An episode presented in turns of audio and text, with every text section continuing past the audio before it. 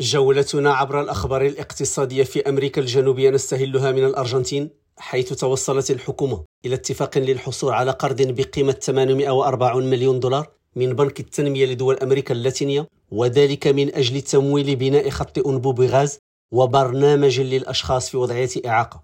وقال وزير الاقتصاد سيرخيو ماسا بعد التوقيع على هذا القرض إنه يوم مهم للغاية بالنسبة لبلدنا مشددا على الدور الذي يطلع به بنك التنمية كفاعل رئيسي في المنطقة. ويقسم هذا القرض إلى قسمين. سيخصص مبلغ 540 مليون دولار منه للانتهاء من خط الأنابيب الذي سينقل الغاز من حقول النفط في جنوب البلاد إلى المناطق الحضرية في شمال الأرجنتين.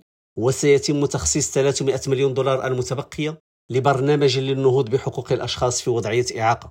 وإلى الإكوادور حيث أفادت الحكومة بأن صادرات البلاد من المعادن ستصل إلى 9.1 مليار دولار بحلول عام 2030 مبرزة أن هذا الرقم يمثل ثلاثة أضعاف ما كان متوقعا لسنة 2023 وهو 2.8 مليار دولار.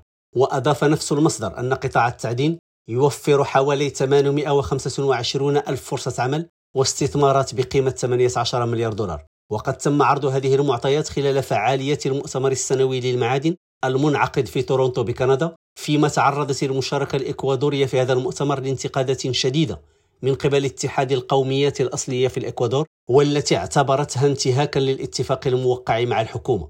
رشيد ماموني ريم راديو بوينوس آيرس.